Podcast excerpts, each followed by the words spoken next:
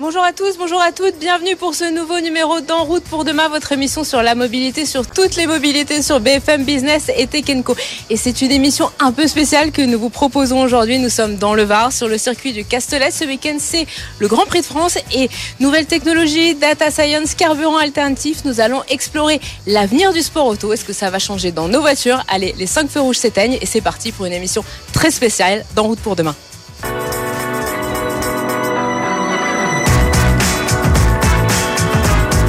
BFM Business et Tech Co présente En route pour demain, la mobilité sous toutes ses formes, avec Pauline Ducamp. C'est donc un grand plaisir hein, de vous retrouver euh, comme chaque semaine pour cette émission spéciale aujourd'hui en direct du Castellet. Et on va commencer cette émission par une immersion en fait au cœur d'une écurie de Formule 1. Alors le sport auto sont avant tout bien sûr des monoplaces, bien sûr des pilotes, mais aussi des réglages aéros, des stratégies pneumatiques, mais aussi de plus en plus des nouvelles technologies. Anne Catel-Mousset, bonjour. Bonjour Pauline. Tu es rédactrice en chef du site BFM Business. Et alors il y a quelques semaines, tu étais chez Mercedes et tu as pu voir justement bah, comment du garage à l'usine, ou plutôt de l'usine au garage, et eh bien en fait les nouvelles techno, c'est le quotidien d'une écurie de Formule 1 aujourd'hui.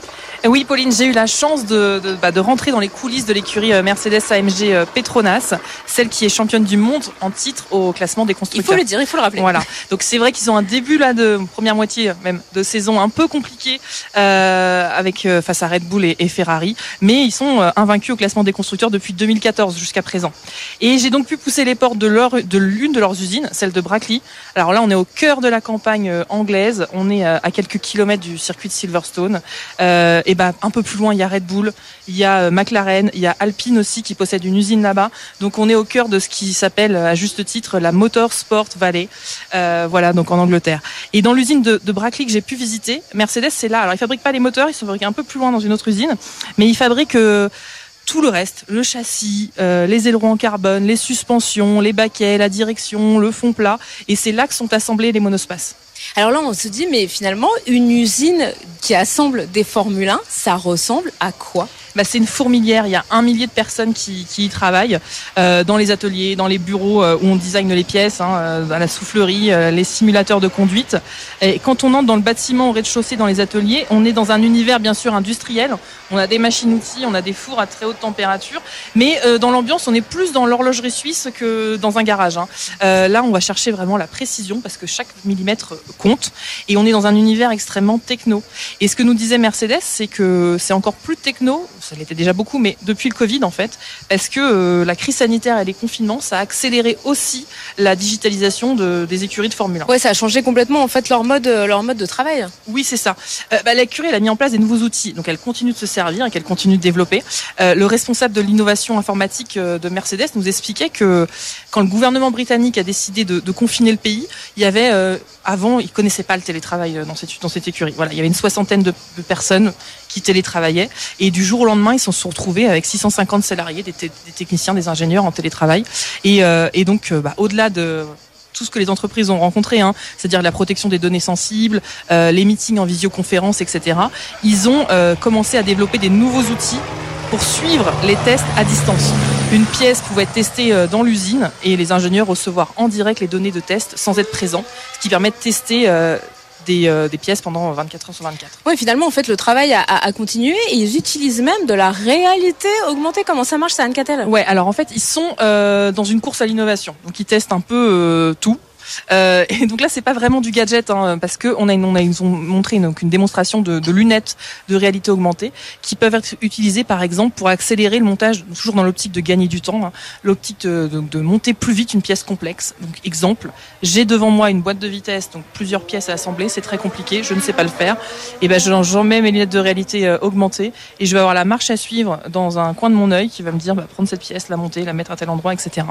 Euh, voilà. Et c'est aussi, par exemple, un technicien qui peut avoir accès à ce que voit un autre technicien pour le former ou pour euh, lui l'aider à résoudre un problème. Donc finalement, on gagne pas du temps que sur la piste en allant le plus vite possible. On gagne aussi du temps pendant les, dans, pendant les essais, pendant le développement de la voiture. Mais ce recherche de gain de, de performance, je suppose qu'on le retrouve aussi pendant la course. Oui, alors bah, ça commence dès les essais libres. Là, je crois qu'on commence à les entendre. Oui, on entend les voitures qui tournent juste derrière nous. Voilà, donc dès les essais libres du vendredi qui ont juste, euh, voilà, qui sont là. Il y a des, là, en ce moment, il y a des précieuses datas qui sont en train de remonter de, de, des voitures Mercedes si elles sont lancées, euh, qui remontent là actuellement à Brackley. Euh, les, les voitures sont bardées de capteurs pendant les essais libres. Alors pendant la course, oui, mais pendant les essais libres où il y a moins de problèmes de poids, elles sont bardées de capteurs. Euh, dans le garage Mercedes que j'ai pu visiter donc juste avant euh, le Grand Prix de Silverstone euh, fin juin. Alors Mercedes, quand ils se déplacent sur un Grand Prix, ils prennent des pièces de rechange, ils prennent bah, des trains de pneus parce que une, une Formule 1 ça, ça use de la gomme, euh, mais ils se déplacent aussi avec des data centers. Alors ça on l'imagine, moi, se balader avec des data centers. Bah, en fait, on arrive dans le garage de Mercedes, juste à côté des mécaniciens, il y a des data centers. Voilà. Donc et c'est pour c'est c'est toutes les dans toutes les écuries hein. et c'est assez logique parce que euh, maintenant les écuries, les F1, elles sont capables d'échanger en temps réel et durant tout le week-end des données qui vont être décortiquées et analysées. Et le but, c'est de, bah, de gagner de la performance. L'écurie va aussi pouvoir comparer ces données qu'elles vont prendre réelles pendant les essais libres ou la course, les analyser et les comparer à celles obtenues sur leur simulateur en usine ou celles obtenues sur des modèles réduits qu'elles peuvent mettre, qu'elles peuvent mettre en soufflerie, etc. Euh, le but, bah, bien sûr, c'est d'améliorer la voiture, euh, qu'elle fasse les meilleures performances possibles pendant le week-end du Grand Prix, et c'est aussi d'améliorer la voiture au fil de la saison la voiture du début de saison, c'est pas la même. Pas la même que celle de la fin généralement. et euh, voilà, du coup, euh, ces données, elles sont aussi très importantes du coup durant la course du dimanche et euh, notamment, bah, toutes les écuries en ont une, mais chez Mercedes, j'ai pu visiter ce qu'ils appellent la race room. Alors la race room, c'est quoi? C'est une war room mais version écurie de Formule 1, c'est ça? Alors celle de Mercedes, elle est à Brackley. si on doit la décrire, c'est un peu comme la salle où il y a les décollages de fusées à la, chez, la NASA, voilà, ouais, Ariane Espace. C'est-à-dire que c'est un écran géant euh, et puis euh, des personnes très concentrées devant des ordinateurs. Le silence euh, règne. Ouais, c'est ça, le silence règne, tout à fait. et donc sur les écrans géants, bah, qu'est-ce qu'on a? On a les, les données de la course qui remontent, hein, le circuit, le Pardon. C'est, on a un hélicoptère, on est juste à côté sur le circuit de, la piste où il y a les hélicoptères qui passent en ce moment pendant que les monoplaces sont en train de tourner. C'est ça. donc quand vous regardez le Grand Prix chez vous, bah, vous avez voilà la même chose que, que, que ça. et dans le garage, et vous avez aussi des caméras qui sont dans le garage Mercedes qui vont remonter euh, et comme ça les gens dans l'usine peuvent voir ce qui se passe dans le garage en temps réel. Et donc dans cette soixantaine de personnes qui sont assises dans cette salle, elles ont aussi chacune des données spécifiques qu'elles doivent surveiller euh, durant toute la course. Et c'est là que les décisions stratégiques vont être prises en fait. C'est-à-dire bah, concrètement, quand est-ce que le pilote doit s'arrêter, euh, Lewis Hamilton ou George Russell doit s'arrêter dans la voie des stands pour changer ses pneus par exemple?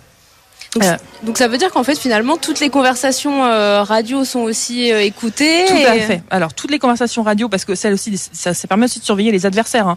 Donc on va analyser l'état des pneus des concurrents au fil de la course. On va écouter ce que disent les, les autres pilotes à leur écurie et tout ça pour prendre les meilleures décisions stratégiques. Et toutes les conversations radio des pilotes et de l'écurie elles sont également remontées dans cette salle et chaque personne a même un petit boîtier là devant son écran avec des petits boutons qui peuvent enclencher pour appeler en direct les pilotes ou les techniciens présents sur la course. Je suis dans cette room, je peux appeler en direct Lewis Hamilton pendant qu'il est en train de conduire. Alors oui, Pauline, techniquement, c'est possible. Hein. Chacun a son petit bouton Lewis. Euh, voilà, qu'il suffit d'enclencher et on est en direct en, communication avec le septuple champion du monde pendant sa course. Sympa. Euh, alors voilà, dans la pratique, on nous a expliqué qu'il n'y a pas grand monde qui, euh, qui appuyait sur ce bouton. Oui, ça doit être un bouton très recherché. voilà. on essaie d'abord de joindre l'équipe technique qui est présente pendant le Grand Prix. On peut appuyer sur le bouton Bono qui nous met en relation avec Peter Bonington, qui est l'ingénieur qui suit Lewis pendant sa course et qui est en relation avec lui. Et voilà. Donc, euh, mais ça permet de remonter et du coup de rapidement donner des informations euh, à l'écurie euh, qui est présente sur place. Et toute cette data, cette surveillance, cet accompagnement du pilote pendant la course, c'est très efficace et ça permet de gagner du temps. Et je vais conclure avec un exemple pour pour vous montrer. Hein. Mercedes nous expliquait que sur une course, Lewis Hamilton, bah, il enclenche la radio, il dit j'ai un problème de, de, puissance de mon moteur. Et ben en fait ils nous disent bah nous on était déjà au courant. ils avaient voilà ils avaient déjà eu l'information par les, les data qu'ils avaient collectées. Ils avaient déjà lancer le processus pour trouver une solution. Et euh, rapidement, du coup, ils ont pu trouver euh, une, une, solution au problème. Ils ont euh, repris à la radio, demandé à Lewis Hamilton de changer le mode sur son moteur et le problème était réglé. Gagner du temps à chaque instant, que ce soit dans la conception de la voiture ou sur la piste. Anne-Catel Mousset, merci beaucoup pour ce petit tour du propriétaire. Donc on le voit, hein, cette appétence pour les nouvelles technologies au sein des écuries, ben, elle se vit aussi ici au quotidien dans le Var, sur le circuit du Castellet. Il y a un pôle d'excellence de start-up qui sont dédiés à la mobilité. C'est un reportage de Sacha Joanne. C'est une grande première en France. Ce circuit Paul Ricard devient le centre d'excellence F1 in Schools. Dans ce projet, plusieurs équipes composées d'élèves âgés entre 6 et 19 ans vont devoir concevoir et également fabriquer des voitures de course automobiles F1 miniaturisées tout en étant accompagnés par des experts. Pour le directeur général du circuit Paul Ricard, le but de ce challenge est de présenter les métiers du sport automobile aux étudiants. Les valeurs de F1 in School, ce sont des valeurs éducatives et en particulier sur le secteur des métiers du STEM. Alors les métiers du STEM, c'est quoi? C'est tous les métiers liés aux sciences, à la technologie, les sciences de l'ingénieur en particulier. Et c'est vrai qu'en matière de sport mécanique, on a besoin énormément de ces ressources humaines-là, de ces métiers-là. Et le programme F1 in School va permettre de d'identifier les futurs talents qui seront les ingénieurs des monoplaces de demain. On essaye et on a envie que les jeunes apprennent des choses, mais pas comme à l'école, qu'ils l'apprennent d'une manière ludique et qu'ils prennent le plaisir de la compétition, le plaisir de se surpasser pour gagner une course et euh, si possible, remporter les, les, victoires internationales, puisque cette compétition, elle est à la fois régionale, nationale, et puis on peut être sélectionné pour une compétition internationale. Les jeunes souhaitant prendre part à l'aventure F1 In Schools pourront se rendre ici, au X-Rem Park du circuit Paul Ricard, tous les mercredis, samedis et dimanches, et également tous les jours de la semaine, durant les vacances scolaires. BFM Business et Tech Co présente En route pour demain, l'invité. Alors nous poursuivons notre plongée dans le sport automobile. Hein, vous l'entendez euh, derrière moi, de temps en temps, il y a des monoplaces qui sont en train de, de tourner euh, sur le circuit de Castellet. Nous sommes maintenant bah, avec le patron de ce Grand Prix, Eric Boulier. Bonjour. Bonjour. Donc vous êtes le président du Grand Prix de France de Formule 1. Merci beaucoup hein, de nous accueillir chez vous euh, aujourd'hui. Merci. Alors plutôt directeur général. Le président, c'est Monsieur Estrosi. Directeur général, pardon. À vos côtés, Laura Vandevielle. Vous êtes vous directrice IMIE de l'ASPAS. Bonjour. Bonjour. Alors en un mot, Laura, juste pour nos auditeurs, est-ce que vous pouvez nous dire juste qu'est-ce que c'est l'ASPAS L'ASPAS, pour faire simple, c'est le pilote automatique de vos mots de passe. Euh, L'ASPAS est une solution euh, informatique qui permet de gérer vos identités et vos accès, que ce soit pour l'utilisateur à titre personnel, mais également pour les entreprises. Alors Eric, notre plateau est installé euh, dans l'enceinte du Smart and Sustainable Mobility Forum. Donc en fait, c'est un événement qui, euh, en marge du Grand Prix de Formule 1, permet de mettre en avant les liens entre bah, le sport auto, la mobilité de demain pour euh, vous, moi, enfin monsieur et madame et madame tout le monde. En quoi le sport automobile, en quoi la Formule 1 font avancer la mobilité au quotidien? Ben, depuis, euh, depuis, depuis le début que ça, depuis tout le temps que ça existe, la Formule 1 est un, est un laboratoire en fait de recherche et développement. Ça, on a vu beaucoup de constructeurs automobiles qui sont venus en F1, qui sont repartis, qui sont revenus et qui reviennent d'ailleurs. Euh, parce que la F1 a toujours été en avance technologiquement et pousse très très loin les recherches. Il faut savoir que chaque écurie, c'est plusieurs centaines d'ingénieurs. Euh, et on a vu arriver par exemple ces, euh, ces moteurs hybrides qu'on entend là effectivement en ce moment, qui sont des petits bijoux de technologie qui vont permettre de faire évoluer euh, la voiture de Monsieur Tout le Monde dans les années à venir et encore passer des étapes suivantes dans le futur. Alors on, l'a vu hein, avec notre chroniqueuse Laura, avec notre chroniqueuse Anne Cattel, euh, une écurie ça transfère beaucoup de données. Il y a des informations qui sont très sensibles. Euh, la cybersécurité des écuries, c'est un enjeu qui est quand même très très important aujourd'hui. Comment on fait en sorte qu'il n'y ait pas euh, d'espionnage industriel, de récupération de données? Eh ben, c'est justement tout le challenge parce que comme effectivement Eric vient de l'indiquer, c'est de nombreux utilisateurs, de nombreux techniciens qui peuvent se déplacer aux quatre coins du monde toutes les semaines et qui génèrent un énorme flot euh, d'informations, d'informations confidentielles. Et forcément, ces personnes sont amenées à accéder à des informations confidentielles, euh, que ce soit euh, bah voilà, les, les, analyses de courses, mais également bah, toutes ces personnes travaillent majoritairement à distance, se déplacent. Donc comment s'assurer qu'on puisse faciliter la collaboration, les enjeux stratégiques, mais de s'assurer d'un niveau extrême de sécurité pour limiter euh, l'espionnage industriel, mais aussi les usurpations d'identité qui aujourd'hui est de plus en plus important, euh, notamment euh, bah, voilà, la, compromission des, des, mots de passe, des accès, de laisser un ordinateur ouvert à utilisation et au vœu de tous, qui permet de récupérer et d'accéder à ces informations confidentielles dont on n'a pas envie qu'elle s'échappe. Oui, surtout qu'en fait, en plus, euh, j'ai un smartphone, mais j'ai aussi un smartphone pro, j'ai certainement une tablette, un ordinateur professionnel, ça fait beaucoup. Euh, et puis demain, j'aurai aussi peut-être une voiture connectée, euh, une voiture peut-être avec des niveaux d'autonomie. Comment on s'assure justement quand il y a de plus en plus de données, bah, que ces données, elles restent bien aux propriétaires et qu'elles ne sont pas usurpées d'une manière ou d'une autre? Eh bien, si je peux le dire, il faut faire attention et il faut mettre en place des comportements liés à la sécurité qui sont essentiels, qui passent, si je parle voilà du mot de passe, Aujourd'hui, un utilisateur euh, quelconque, entre guillemets, utilise entre 80 et 120 mots de passe, que ce soit à usage privé. C'est énorme, 80 à 120 mots de passe. incroyable. On n'a pas la possibilité de retenir, le cerveau humain n'a pas la possibilité de retenir 80 à 120 mots de passe euh, qui soient tous différents, qui soient complexes, alors qu'aujourd'hui, malheureusement, on constate que beaucoup de personnes réutilisent les mêmes mots de passe, vont utiliser un mot de passe faible qui euh, va faciliter euh, la surface d'attaque pour les cybercriminels. Eric, la cybersécurité, euh, c'est un, enjeu aujourd'hui quand on est organisateur de Grand Prix de Formule 1, quand on voit le nombre de données qui sont échangées entre les écuries et leurs usines, qui sont échangées au niveau, bah, même vous, des organisateurs, des pneumaticiens sur un Grand Prix?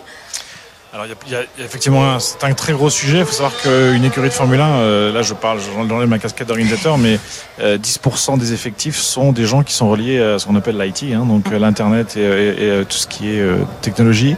effectivement, ils ont chaque écurie a à peu près 60 personnes ici qui utilisent des ordinateurs, comme vous avez dit, des, des tablettes ou autres, la voiture qui communique en permanence avec les stands, et tout, tout ça est relié à l'usine en Angleterre ou en Italie ou en Suisse. Et, euh, et là-bas, il y a à peu près 50 ou 60 personnes qui sont aussi connectées en permanence. Donc effectivement, c'est très très important. Ils sont au sommet, de, je dirais, au sommet de la technologie parce que c'est très confidentiel. Et finalement, ils sont un peu paranoïaques en plus, donc ça ça, ça aide pas.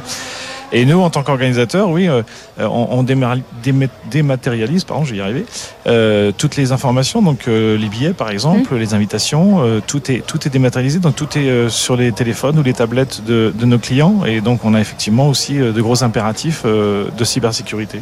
En termes justement, quand vous, vous, vous organisez les grands prix, dans tous les scénarios un peu catastrophes que vous pouvez imaginer pour essayer d'anticiper et d'organiser de la manière la plus juste, la plus efficace, la cyberattaque par exemple, c'est un risque que vous prenez en compte aujourd'hui? Que vous, que vous palliez Bien sûr, c'est un, un, risque très important où euh, en, en, cas d'attaque, euh, on, on, on s'est déjà fait attaquer nos serveurs d'ailleurs, donc euh, c'est pas ce week-end, mais c'est déjà arrivé. Ouais. Et, et, effectivement, on a des on a des backup plans comme on dit, et mmh. puis on a même la version extrême où en fait simplement présentation d'un écran d'un PDA comme on dit, et on arrive encore à scanner, mais on n'est plus connecté au réseau, donc on arrive à, à, gérer en fait le flux de nos spectateurs. si on a on a vraiment un plan, le, le, le plan géré le plus élevé, c'est voilà, on, on se déconnecte du réseau internet.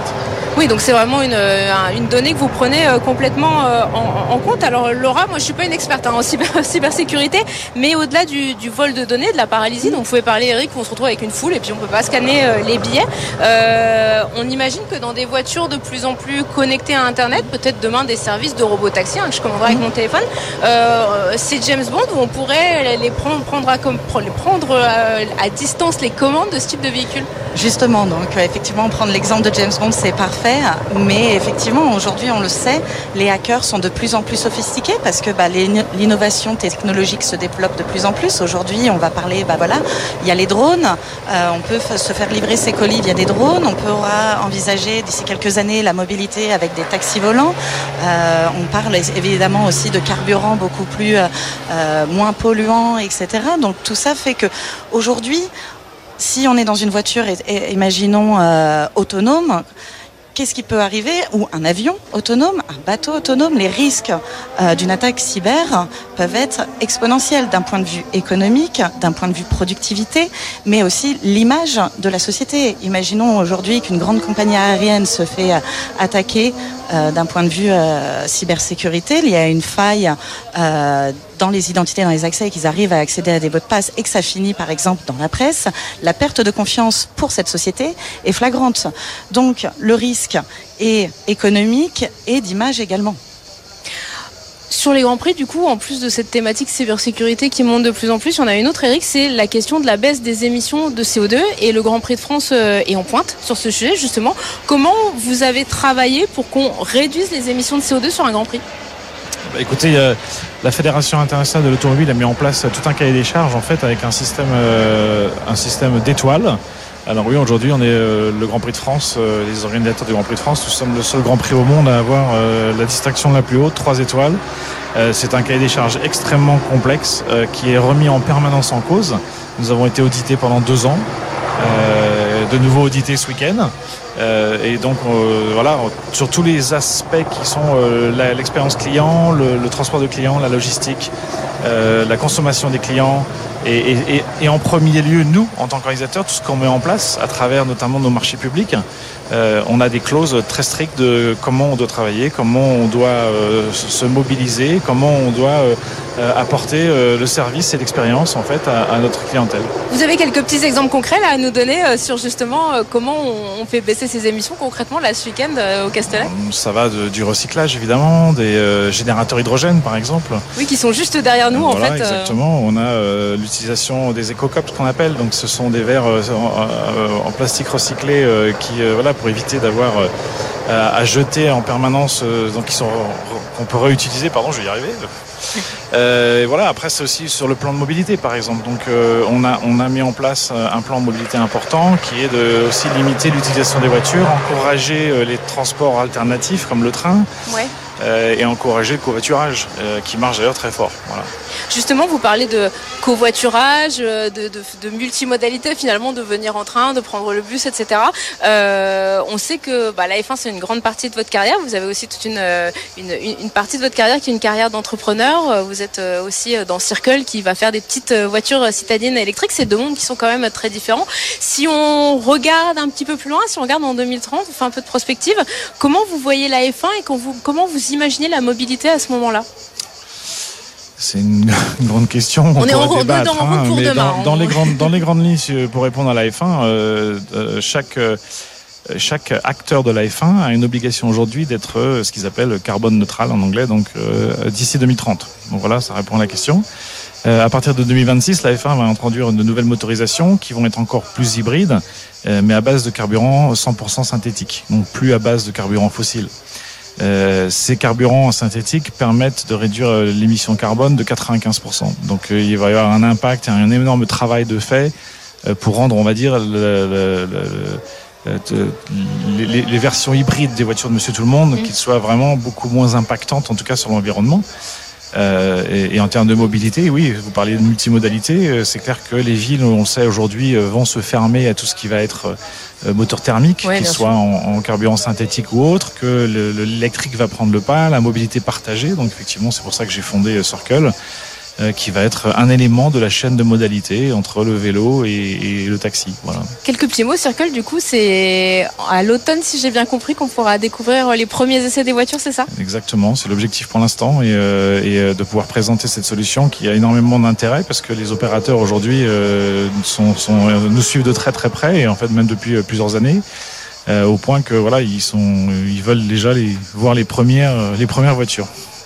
Laura, on en parlait, multimodalité, ça veut dire euh, encore plus d'applis dans mon téléphone, euh, de codes, de mots de passe pour pouvoir me, déplacer demain. Justement, si on prend un horizon euh, 2030, la cybersécurité, on en sera où? Ce sera encore plus de mots de passe Ce sera à 350 Ça sera encore plus compliqué? Bah, Effectivement, on, ne serait-ce que depuis deux ans et forcément, on va dire l'impact de la pandémie et de ce qui s'est passé. Donc voilà, aujourd'hui, on est de plus en plus dépendant du numérique, du digital, de nouvelles applications.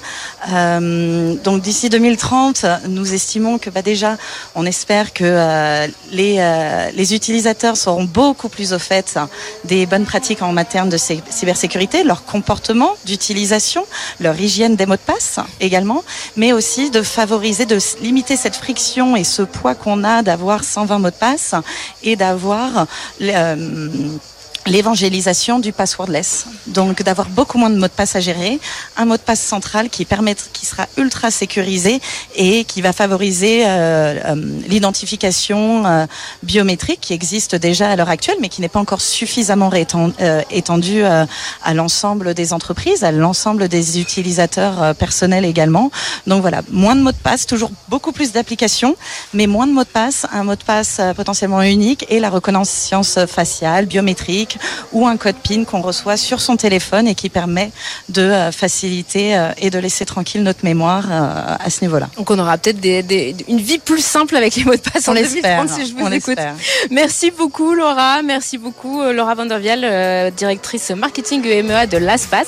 Eric Boulier, du coup directeur général du Grand Prix de France de Formule 1. Merci beaucoup d'avoir été avec nous aujourd'hui. Le Grand Prix de France 2023, on aura une réponse pour quand? On quand il y aura quelque chose d'acté, signé, avec un bon vieux papier et euh, sans signature électronique. Voilà.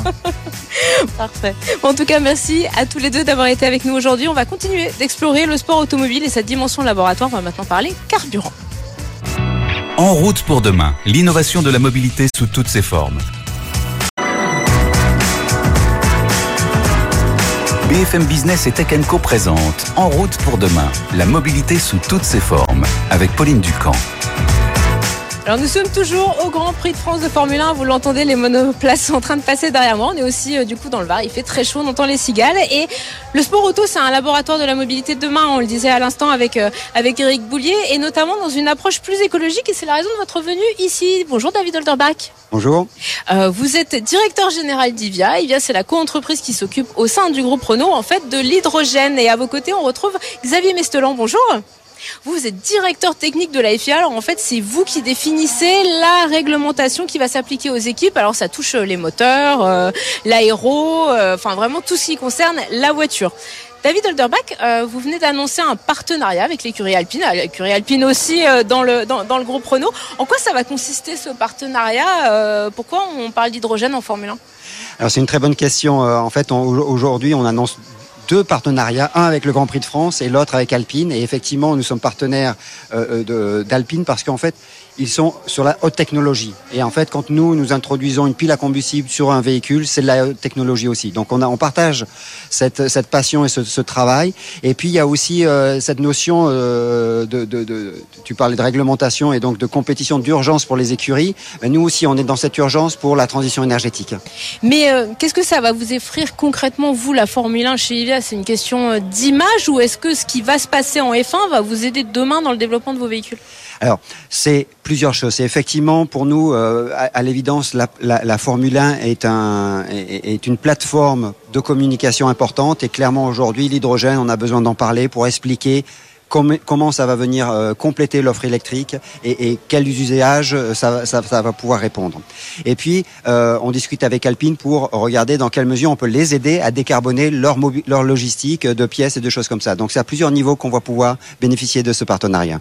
Xavier Mestolan, l'hydrogène, c'est une solution que vous regardez, voilà, FIA, pour faire baisser les émissions, parce que on le rappelle, les émissions globales de la F1, c'est aller à moins de 1% pour les monoplaces qui sont en train de tourner, mais le gros, c'est la logistique, c'est les camions c'est le transport.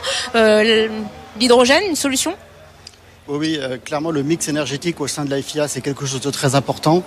Euh, rendre nos championnats à horizon 2026 euh, utilisant 100% euh, de solutions technologiques euh, dites renouvelables propres, c'est notre ambition. Donc ça couvre l'ensemble des championnats, ça va du camion à la Formule 1 en passant par le rallye, le WEC. Et à travers donc ces championnats, l'hydrogène en est une qui est déjà développée dans certains championnats et qui pourrait l'être dans le futur en Formule 1. Vous nous dites 2026, justement, des carburants euh, plus soutenables. Euh, concrètement, ça veut dire quoi? Ça veut dire plus de biocarburants? Ça veut dire aller vers euh, ces histoires de e-fuel, de carburants alternatifs que prônent notamment les constructeurs allemands? Oui, alors en fait, on a déjà mis en place des, championnats, par exemple le course de camion en 2021. Cette année, il y a le championnat d'endurance, le, WEC, le championnat de double versé également, qui utilise des carburants dits 100% renouvelables. C'est des carburants donc issus de la biomasse. Euh, on a également dans le futur des projets au niveau des carburants synthétiques. Et euh, pour utiliser ces carburants, en fait, on a mis en place des règlements qui définissent qu'est-ce qu'un carburant euh, dit euh, effectivement euh, sustainable, pour reprendre le terme anglais. C'est pas seulement euh, ses composants, mais c'est également la façon dont il est produit. Et par exemple, nous, au sein de la FIA, on a estimé qu'il fallait que, quand on part du moment où on va le produire jusqu'à l'amener sur la course, il faut qu'il y ait une économie de, de CO2 de 65%. Donc c'est quelque chose qui vient se rajouter à la contrainte de la production. Oui, donc, donc on, va, on, va, du puits à la roue, on s'arrête pas juste qu'il sort du moteur. Exactement, c'est très important. Et donc ça va contenir donc des carburants issus de la biomasse, des carburants purement synthétiques, mais également un carburant tel que l'hydrogène. Mais alors, est-ce que c'est atteignable, notamment avec les objectifs 2030 de neutralité euh, carbone, quand on pense que euh, ben, la logistique, il faudra quand même toujours transporter euh, les monoplaces, qu'on a des, de plus en plus de nouveaux circuits qui sont construits, qu'on réutilise pas forcément les circuits anciens. Comment vous justement vous jonglez avec tout ça pour arriver à cette neutralité carbone que vous prenez Alors il y a des normes qui sont mises en place pour les promoteurs, pour les différentes donc personnes euh, qui sont euh, partie prenante des courses. Ça concerne bien sûr également la FIA au niveau de la logistique et au niveau de la technique. Et eh ben, ce qui est très important, c'est de pouvoir rapidement mettre en place des, des règlements qui vont autoriser ces nouvelles technologies dans l'ensemble de nos championnats et les autoriser de façon également à s'assurer que le sport automobile reste un accélérateur de recherche et développement. C'est vraiment quelque chose d'important, le motorsport. Ça doit être un laboratoire technologique, comme ça l'a été toujours. Et je dirais que c'est quelque chose qui devient encore plus vrai avec ces nouvelles technologies parce que les choses, je veux dire, ne bougeaient pas beaucoup depuis pas mal de temps. Mais là, avec cette, cette transition énergétique, ça s'accélère. Il y a énormément de choses à refaire. Nous, tous nos championnats aujourd'hui sont en, en changement profond. Et le, les challenges, ils sont vraiment très très importants. David, euh, Xavier en parle à l'instant, euh, ce côté laboratoire technologique, c'est ce que vous êtes euh, venu chercher en Formule 1 ou c'est justement la possibilité d'avoir des flottes entières à décarboner et qui du coup pourraient demain être, occupé, être équipées de votre pile à hydrogène? Non, mais tout à fait. En fait, l'exemple qu'on cite ici de la logistique de la F1, de la FIA, de, de devoir se décarboner, c'est typiquement le type de client avec qui on discute. D'accord Donc nous, on a un, un, un, accès privilégié avec Alpine de fait de notre accord, mais c'est exactement ça. C'est-à-dire que euh, les, ces, entreprises veulent décarboner, doivent décarboner, et donc quelles sont les solutions pour y arriver? Et donc pour des trajets, des usages intenses, c'est là que euh, notre offre avec le Renault Master H2Tech, on arrive à répondre à ce besoin. Et à plus long terme, on peut imaginer, parce que c'est vrai que là on parle de logistique, est-ce qu'on peut imaginer de la voiture de sport? Du coup, on, on en a notamment dans le WEC l'idée de faire des voitures à hydrogène. C'est quelque chose qui peut vous intéresser, ça peut vous servir aussi demain d'avoir peut-être une voiture de sport IVIA à hydrogène pour expérimenter des choses? Alors ça c'est quelque chose pour, pour l'instant on n'a pas encore développé, on n'a pas communiqué sur ce genre de choses, mais bien sûr, enfin, euh, tout ce temps qu'on est, je pense qu'on est tous passionnés par ce genre de, de sport de haut niveau, donc euh, on le regardera avec beaucoup d'intérêt. On, en parlait à l'instant avec Xavier, il y a la question du puits à la roue, l'hydrogène vert. Euh, si demain on doit décarboner une flotte complète de toutes les écuries de F1 qui sont là, on a assez d'hydrogène vert derrière pour y arriver? Non, c'est un vrai point de sensible. Et, en fait, euh, c'est pour ça que l'Europe et la France ont, décidé d'un plan stratégique autour de l'hydrogène, vert en particulier bien sûr, avec euh, plusieurs axes de support. Dans ce cadre, IVIA a été sélectionné et confirmé la semaine passée euh, comme euh, projet d'intérêt important pour l'Europe. donc c'est pour ça qu'on on va y travailler. Et puis pour venir au sujet de, l'hydrogène vert, très récemment cette semaine, en début de semaine, il a été confirmé en France et en Europe que donc l'électricité d'origine nucléaire était considérée comme verte. Donc à partir du moment en France où je fais de l'hydrogène à partir d'électricité française, on aura l'hydrogène vert. Xavier, vous nous en parliez, hein, ces échéances de calendrier, on a 2025-2026. Est-ce que vous pouvez nous refaire un petit point d'étape de justement ça va être quoi les grandes échéances en F1 pour faire évoluer les technologies pour aller vers bah, une, une F1 plus, plus verte? Alors en F1, ce qui est intéressant, c'est de rappeler un petit peu ce qui se passe là de, depuis 30 ans. À 30 ans, pour faire un Grand Prix, une F1 consommait environ 160 kg de, carburant. Aujourd'hui, on est entre 105 et 110 kg. Les futurs règlements de euh, moteurs euh, vont atteindre environ 70 kg donc, de carburant par, par course, hein, avec l'aide bien sûr de l'hybride qu'on a déjà. Et à partir de 2031-32, euh, on commence à imaginer des solutions telles que l'hydrogène. Rien n'est décidé bien sûr, mais c'est des solutions qui sont aujourd'hui sur la table. Utiliser l'hydrogène, liquide peut-être, gazeux, ça faut en discuter, mmh. plutôt orienté sur un moteur thermique pour atteindre les performances souhaitées sur une Formule 1. Et euh, donc ce sont des solutions effectivement ambitieuses qui demandent beaucoup beaucoup de, de travail en amont mais qui sont clairement aujourd'hui sur la table avec une, une, ambition certaine. Et du coup, si on parle de, de voitures qui restent à moteur thermique, même si elle est à hydrogène, ça veut dire que le championnat, parce qu'on a, on a aujourd'hui la Formula I, qui est un championnat de voitures 100% électriques mais à batterie, euh, ça restera un championnat d'un côté électrique à batterie, on aura de l'autre côté de l'hydrogène, les deux pourront courir ensemble. Comment, comment vous voyez un peu ce, ce futur-là? C'est un peu trop tôt pour le dire. Aujourd'hui, si on veut une Formule 1 électrique, si ouais. je prends le parallèle avec la Formule I, il faudrait entre 10 et 12 batteries de Formule I pour faire une course de Formule 1. Donc, c'est deux mondes différents. La Formule I est aujourd'hui davantage orientée pour les villes, les courses sprint. Mmh. Et la Formule 1, il y a l'endurance. À chaque série, en fait, il y, a, y a une technologie qui est, qui est la mieux adaptée. Donc, cet aspect-là, il faut le prendre en compte lorsqu'on développe nous notre, portfolio au, euh, au, travers tous nos championnats. Il faut adapter en fait l'énergie, la technologie au championnat. Ça, c'est quelque chose qui est important. Mais euh, oui, effectivement. Euh, Peut-être qu'un jour, le, la Formule la Formule 1, euh, ça, ça, fera qu'un. Aujourd'hui, personne ne peut le dire. Euh, la cible n'est pas la même aujourd'hui euh, au niveau des, des, promoteurs, au niveau des fans. Ça reste de la course automobile avec des pilotes, mais dans un environnement différent. Donc, il est difficile de savoir de quoi sera fait l'avenir. Mais c'est clair que on va assister à des, des gros changements. Le, le fan aujourd'hui aime les moteurs thermiques, hein, un peu de fumée, de poussière, ça c'est vrai, mais il y en a aussi d'autres de plus en plus, et notamment des jeunes, qui veulent que le sport automobile s'oriente vers quelque chose d'un petit peu plus, plus vertueux. Et pour cela, il y a des solutions, très intéressantes qui vont rester très spectaculaires. Justement, le, carburant alternatif, il en a été beaucoup question euh, ces dernières semaines, notamment dans les discussions du paquet climat au niveau de, de l'Union européenne. On sait que les constructeurs allemands, les constructeurs allemands notamment de voitures de sport, poussent beaucoup pour ce carburant-là, pour dire bah, gardons des moteurs thermiques, gardons justement des voitures qui sont toujours en état de rouler grâce à ce carburant alternatif. Comment vous voyez, vous, cette alternative? Ça peut arriver dans le sport auto via peut-être des gens comme Porsche, comme Volkswagen, Audi, qui sont très euh, sur ces technologies? Les technologies sont là. Il faut voir, il y a des décisions, en tout cas en Europe, qui ont été prises pour les moteurs thermiques. Euh, bon, euh, l'Europe c'est une chose. Hein. Il, faut voir le, le, monde au sens large. Hein. Il y a donc l'Indonésie, les pays, euh, l'Afrique, l'Amérique du Sud. Il y, a des, il y, a des, lois qui sont différentes, donc il faut qu'on trouve des solutions qui vont s'adapter en fait à l'ensemble d'une population. Donc euh, il faut voir le sport auto dans sa globalité. C'est quelque chose de compliqué parce qu'effectivement les attentes ne sont pas toujours les mêmes au même moment. Donc il faut savoir s'adapter, mais effectivement euh, ce type de carburant sera certainement euh, utilisé dans un certain domaine d'application. Encore une fois, il faudra voir quelles sont les quantités qu'on va savoir produire, avec quelle énergie, parce qu'il faut que ça soit une, quelque chose de, de propre entre guillemets. Donc euh, ça reste très ouvert encore à ce stade.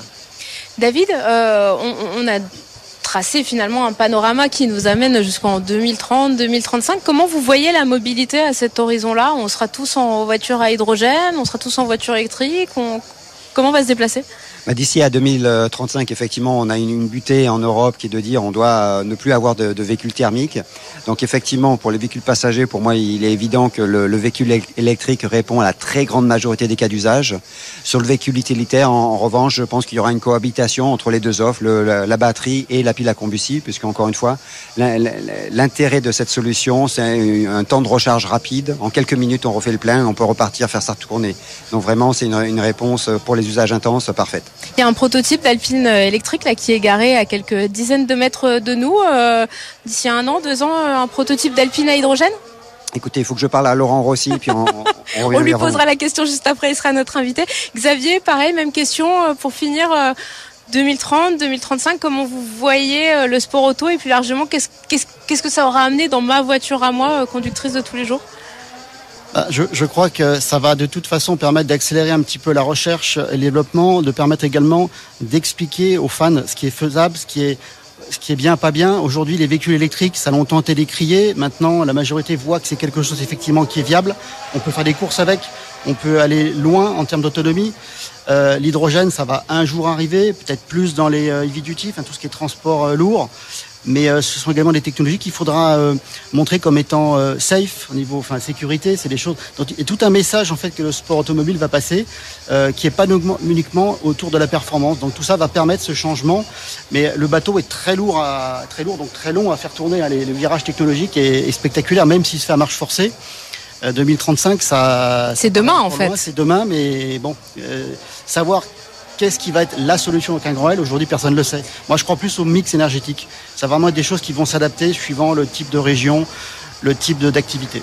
Est-ce qu'on revient finalement à une, une, vraie époque pionnière comme au début de l'automobile où il y avait plein de techno et on essayait plein de choses et finalement là on a plein d'ingénieurs, notamment F1, qui essayent plein de choses, qui tentent plein de choses? On a vraiment l'impression effectivement d'être dans, dans ce monde-là. C'est pas facile parce qu'il ne faut pas faire d'erreurs et les investissements sont très lourds. En ce moment, les constructeurs investissent massivement dans l'électricité, les bornes de recharge, le développement des, voitures, des moteurs, etc. On leur parle d'hydrogène. Euh, ils peuvent pas tout faire en même temps, quoi. Donc, euh, il faut arriver à, gérer ça de façon intelligente. Et, nous, en sport auto, euh, garder les courses attractives, des batailles de pilotes avant tout. Merci beaucoup à tous les deux d'avoir été avec nous. Xavier Mestelan, directeur technique de la FIA. On vous rend à vos obligations en ce week-end de, de, Grand Prix. David Holderbach, merci beaucoup, directeur général d'IVIA, filiale hydrogène de Renault et de l'hydrogène. On va continuer d'explorer la mobilité de demain. Et cette fois-ci, on va parler d'électrique avec Laurent Rossi, le directeur général d'Alpine. BFM Business et Tech Co En route pour demain, l'invité. Alors nous sommes toujours en direct du Castellet pour cette émission spéciale d'En route pour demain. Alors là, les monoplaces se sont tues et s'il y en a une qu'on regarde ce week-end, c'est la vôtre, Laurent Rossi. Bonjour. Bonjour Pauline. Vous êtes directeur général d'Alpine, c'est donc la marque, le, les berlinettes de sport. Il y en a quelques-unes qui sont garées pas très très loin. Aussi de l'écurie de Formule 1, c'est un peu votre grand, c'est votre grand prix national. Aujourd'hui, ça doit faire quelque chose de particulier. Oui, absolument. On joue à la maison, donc euh, un peu de pression euh, positive. Euh, on a envie de bien faire. Euh, après, euh, une fois, une fois en piste, on, on se comporte comme pour les autres grands prix, mais c'est vrai que l'engouement avant et pendant la course était toujours un peu supérieur. Et alors c'est un week-end très particulier, donc parce que c'est Grand Prix à domicile, euh, parce que déjà c'est un Grand Prix, mais aussi parce que vous avez présenté un prototype euh, particulier. Vous avez dévoilé la 110 Éternité. Alors il faut que je décolle le E d'éternité puisque c'est un prototype 100% électrique de berlinette. Euh, ce prototype, qu'est-ce qu'il amène en plus dans l'histoire d'Alpine? C'est la future A110 Euh, non, c'est pas la future A110, mais ça préfigure euh, le futur immédiat, en tout cas, d'Alpine, hein, avec une électrification des trois prochains modèles à arriver. Euh, c'est un trait d'union euh, entre euh, le passé, la glorieuse A110, la berlinette dont on célèbre les 60 ans cette année, le présent avec la 110 actuelle, celle qu'on vient d'électrifier, qui est brillante et qui est la digne héritière du passé, et le futur qui sera électrique. Donc on voulait faire un peu cette, cette- ce clin d'œil au, au passé tout en célébrant le futur et le présent. Donc voilà, c'est un, un bel un bel exercice qui a permis à toutes nos équipes de montrer leur savoir-faire et puis de se mettre un petit peu en jambe avant de faire de l'électrique euh, de manière euh, industrielle euh, dans quelques années. Concrètement, euh, ce, ce- vous, vous la présentez donc pendant ce week-end de F1, ça veut dire qu'il y a des technologies dans ce prototype qui dérivent directement de la monoplace et du travail de l'écurie qui est aussi la Suica. Alors pas dans ce prototype d'un point de vue technologie, du savoir-faire, il y en a toujours puisque la gestion de la batterie est assez similaire finalement entre les hybrides F1 euh, et les hybrides ou électriques purs euh, euh, de la vie de tous les jours. Par contre, celle-là, elle a été faite avec euh, des composants standards Renault. euh, Ceux du, ceux du groupe, donc euh, pas encore de, de F1 là-dedans. Justement, qu'est-ce qu'il y a comme... Alors bien sûr, il y a le, le moteur électrique, c'est le, le même que celui de, de la Mégane E-Tech qu'on connaît bien. Euh, qu'est-ce qu'il y a comme technologie nouvelle qui a justement amené Alpine, en plus de l'intégration qui est déjà un gros boulot sur une, une voiture d'aussi petite taille et aussi sportive? Alors pour, pour cette euh, mono, enfin, monoplace, pour ce véhicule-là, euh, il n'y a pas de technologie particulière parce qu'on a utilisé son châssis euh, qui est euh, en, en extrudé, euh, qui, est, qui est un châssis remarquable et qui fait euh, la performance de l'Alpine actuelle. Donc on l'a électrifié. C'est ça qui est un petit peu euh, le, le- le tour de force. Et on a fait cohabiter notamment des architectures électroniques, une qui a été développée il y a 10 ans pour un véhicule thermique et une qui a été développée tout récemment pour la Mégane électrique. Euh, avec tous les organes électriques et donc on a marié les deux et ça c'était un exercice Ça, doit être un euh, gros challenge. c'est un gros challenge qui a été euh, réussi haut la main par les équipes parce que euh, l'Alpine électrique est un peu plus lourde euh, que l'Alpine euh, de route, mais a des performances quasi similaires euh, et euh, c'est un premier essai. Donc euh, il y a beaucoup de potentiel. Justement, le poids, euh, vous le dites à l'instant, hein, la berlinette c'est euh, une tonne 120 euh, sur la balance. Celle-ci c'est pratiquement une tonne 4. On est un petit peu, un petit peu en dessous. Enfin, sur une voiture de ce poids-là, chaque kilo se, Chaque kilo se ressent et avec les batteries c'est un peu difficile d'en faire l'économie. Comment vous allez travailler justement sur le, le- le- la future berlinette, enfin ou son- sa descendante, en 100% électrique pour justement régler cette histoire de poids qui, on le sait, un light is right. Donc euh, Ouais, ouais. Eh ben déjà, euh, Light is Right, euh, nous on le pousse jusqu'au bout, donc on n'a pas besoin nécessairement, euh, quand on prend ce parti pris, d'avoir des batteries euh, volumineuses. Donc l'idée, ça va être justement de, réaliser l'amalgame le plus précis possible entre un poids contenu euh, et tout de même des batteries qui permettront d'assurer une, autonomie raisonnable, tout en garantissant des perfos de bon aloi. Mais on a, on a des bonnes recettes et notamment ça passe par le châssis, les liaisons dynamiques, pour lesquelles euh, Renault est, est bien, est bien expérimenté et bien connu. Et une nouvelle technologie de batterie, on peut imaginer un travail sur de la batterie solide, on peut imaginer des choses venues chez Vercor pour euh, C'est ce un, un peu tôt pour le solide, mais en effet, on va travailler avec euh, notamment certains fournisseurs pour étudier des solutions pour euh, toute notre gamme, pas nécessairement pour euh, la 110, euh, et répondre à un cahier des charges qui est assez simple pour des Alpines. hein. Les Alpines sont nées euh, de la compétition, faites par des compétiteurs pour des compétiteurs dans l'âme. Donc on gardera toujours ça à l'esprit quand on fera une Alpine, quelle qu'elle soit, et on gardera toujours à l'esprit qu'il faut des véhicules euh, sportifs, hein, plus ou moins sportifs selon le véhicule, mais euh, ils auront cette âme euh, sportive, et donc on voudra toujours, dans la recherche des composants, y compris des batteries et des moteurs électriques, garder ça à l'esprit et délivrer euh, ça en première valeur. Vous le dites à l'instant, des voitures faites par des compétiteurs pour des compétiteurs. Justement, euh, qu'est-ce que vous, aujourd'hui, au-delà de l'image bien sûr que vous donne euh, chaque Grand Prix de Formule 1, Qu'est-ce que vous retirez de l'expérience de la course que vous injectez dans euh, le travail au quotidien des équipes qui créent la future gamme alpine? Alors, comme je le disais tout à l'heure, il y a déjà énormément de convergence entre les, les powertrains, hein, les groupes motopropulseurs, puisque tout s'électrifie. Et la gestion de la batterie est au cœur de toutes les questions qu'on se pose en Formule 1, en endurance, en compétition client, comme sur les routes. Euh, c'est délivré avec une batterie donnée un maximum de, couple, c'est-à-dire de l'accélération. Euh, tout en assurant une autonomie, une répétabilité euh, des performances et de la, tenue de charge finalement pour que l'ensemble des prestations véhicules, la perfo mais aussi la climatisation et tout ce qui fait la vie à bord n'en souffre pas. Donc ça, l'électrification touche aussi les Formule 1 et, et, demain d'autres compétitions et on en tire énormément d'enseignements et d'enseignements en quelles sont les lois de commande quelles sont les technologies pour garder les, batteries froides euh, et la performance répétable.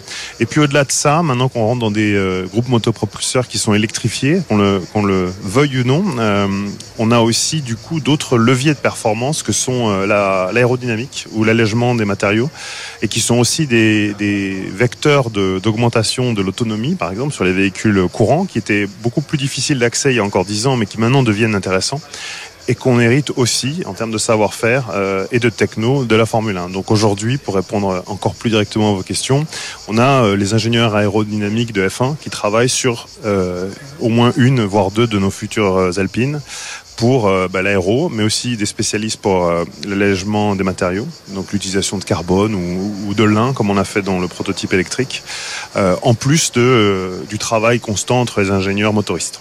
Et surtout ce qui est donné, hein, on l'a vu au début de ces émissions avec Anne Catel-Mousset, on voit que les données dans une écurie de Formule 1, c'est quelque chose de crucial. Vous en récoltez beaucoup, vous les analysez. Est-ce qu'on peut imaginer que toute cette, ce, ce formidable outil d'analyse des performances que vous utilisez sur vos monoplaces, on pourra le retrouver demain euh, pour euh, les euh, compétiteurs amateurs qui vont rouler en A110, enfin ou dans l'A110 électrique, on va l'appeler comme ça. Absolument. Absolument. la data, merci d'avoir posé la question. La data va être, la donnée va être essentielle et va être utilisée en, permanence dans les Alpines, comme dans beaucoup d'autres véhicules. Mais en effet, on veut développer des solutions encore plus pour la compétition, plus spécifiques, qui sont héritées de la F1 et on, on y travaille dès à présent pour euh, euh, développer. Euh, alors je ne veux pas en dévoiler trop parce qu'on en est assez fiers et on espère que ça verra le jour assez vite, mais des, des, euh, des, outils qui permettront euh, aux, aux, pilotes euh, émérites comme aux conducteurs de tous les jours d'avoir une certaine aide à l'optimisation alors de leur conduite dans un milieu urbain sûr et sur piste en, leur conduite performante. Alors redonnez-nous le calendrier parce qu'il y a beaucoup de fans d'Alpine dans nos, nos, nos, téléspectateurs et nos auditeurs, mais pour, pour qu'on soit bien sûr, donc c'est 2024, c'est la petite voiture, la petite compacte électrique. 2025, le SUV lui aussi électrique et 2026 et un peu après la future A110. La future A110 électrique. Vous, vous, vous n'avez pas peur que ça bouleverse complètement votre clientèle? C'est un, c'est un, c'est un des grands défis. Ouais. Euh, après, euh, l'automobile va s'électrifier, qu'on le souhaite ou non, c'est mandaté. Euh, donc on peut pas refuser l'obstacle. Et nous, on pense que euh, dans le dans le créneau qui est le nôtre, on est capable de délivrer toujours de la performance euh, tout en s'électrifiant parce qu'on a une connaissance du châssis euh, et de la dynamique véhicule, mais aussi une grande connaissance de l'électrique, euh, qui nous permettra de passer cet écueil euh, tout en délivrant toujours des alpines. C'est aussi pour ça qu'on a voulu créer cet A110 électrifié, pour le montrer, puis aussi pour se faire la main. Justement, les, premiers tours de roue, on a vu qu'il y a quelques journalistes qui ont pu euh, rouler avec elle. Vous avez peut-être vous-même euh, eu la chance de rouler dedans. Qu'est-ce que, qu'est-ce que déjà, quels enseignements vous pouvez tirer de, ce, de ce prototype? Bah, Je vais vous le dire. Euh, pas avec mes mots, mais avec ceux de pilotes qui l'ont développé, comme Laurent Ergon, hein, qui a quand même un sacré pédigré et qui court sur des thermiques en GT. Euh, lui-même trouve qu'elle est bluffante. En fait, euh, il a pris plaisir à la mettre au point sur circuit et le potentiel est énorme parce que euh, on, a fait un exercice un peu de style dans un, dans un environnement contraint où on n'a pas spécialement optimisé ni les moteurs ni les batteries. on a pris ce qu'il y avait sur étagère dans le groupe pour, pour faire quelque chose de propre. mais si là on a envie de tirer l'exercice un peu plus loin, on pourrait et, et on aurait des performances qui sont déjà toute proche, et c'est logique, l'électrique favorise les accélérations, Bien sûr. toute proche de la 110 thermique, euh, et qui pourra un jour euh, distiller probablement des performances supérieures. En- en- en- on a posé la question à, à tous nos invités. hein, euh, on le voit, 2035, on a, vous en parliez à l'instant, cet horizon plus de ventes de voitures thermiques en Europe. Comment justement vous imaginez-vous en termes de prospective 2030, 2035 euh, on, se on se déplacera comment? Qu'est-ce qu'on aura comme véhicule? À quoi ça va ressembler? Alors ça va, ça- ça va être, c'est une question trop difficile pour que j'y réponde puisque ça dépendra quand même beaucoup de choix infrastructuraux, euh, infrastructurels, pardon, de, politique d'urbanisation ou autre.